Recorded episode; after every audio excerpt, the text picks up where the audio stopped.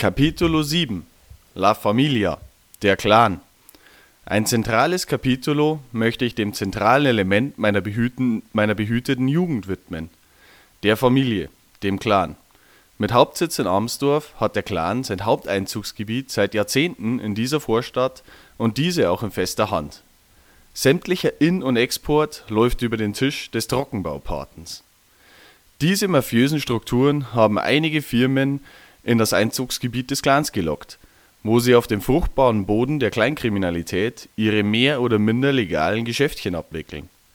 Wie sonst will man sich ein paar Holzplatten zum Preis von mehreren tausend Euro erklären, wenn nicht über ein ausgeklügeltes Geldwäschemodell. Von jeher war meine Heimat ein gefährliches Pflaster. Es wirkt fast schon polemisch, dass, um die Machenschaften zu verheimlichen, alle Straßen dieses Dorfner Vororts zur Tarnung nach harmlosen Blumen benannt wurden. Kein Mensch vermutet die Edelweißstraße als Hauptsitz eines Trockenbausyndikats. Von Kindesbeinen an lernte ich die Ehre meiner Stadt und meiner Familie zu verteidigen. Als einer meiner Mitschüler beim Nachhauseweg die Straßennamen in Amsdorf wegen ihrer Blumenhaftigkeit als extrem schwul bezeichnete, musste ich durchgreifen. Normalerweise ein fatales Vergehen, beließ sich es ausnahmsweise mit der bloßen Androhung. Wenn du hier nochmal auftauchst, dann hast du eine Kugel im Kopf. Seit diesem Tag fährt Patrick H. über das Isener Tor und Focking nach St. Wolfgang. Der Abschnitt B15 zwischen Haus Mehring und St. Wolfgang ist für ihn tabu.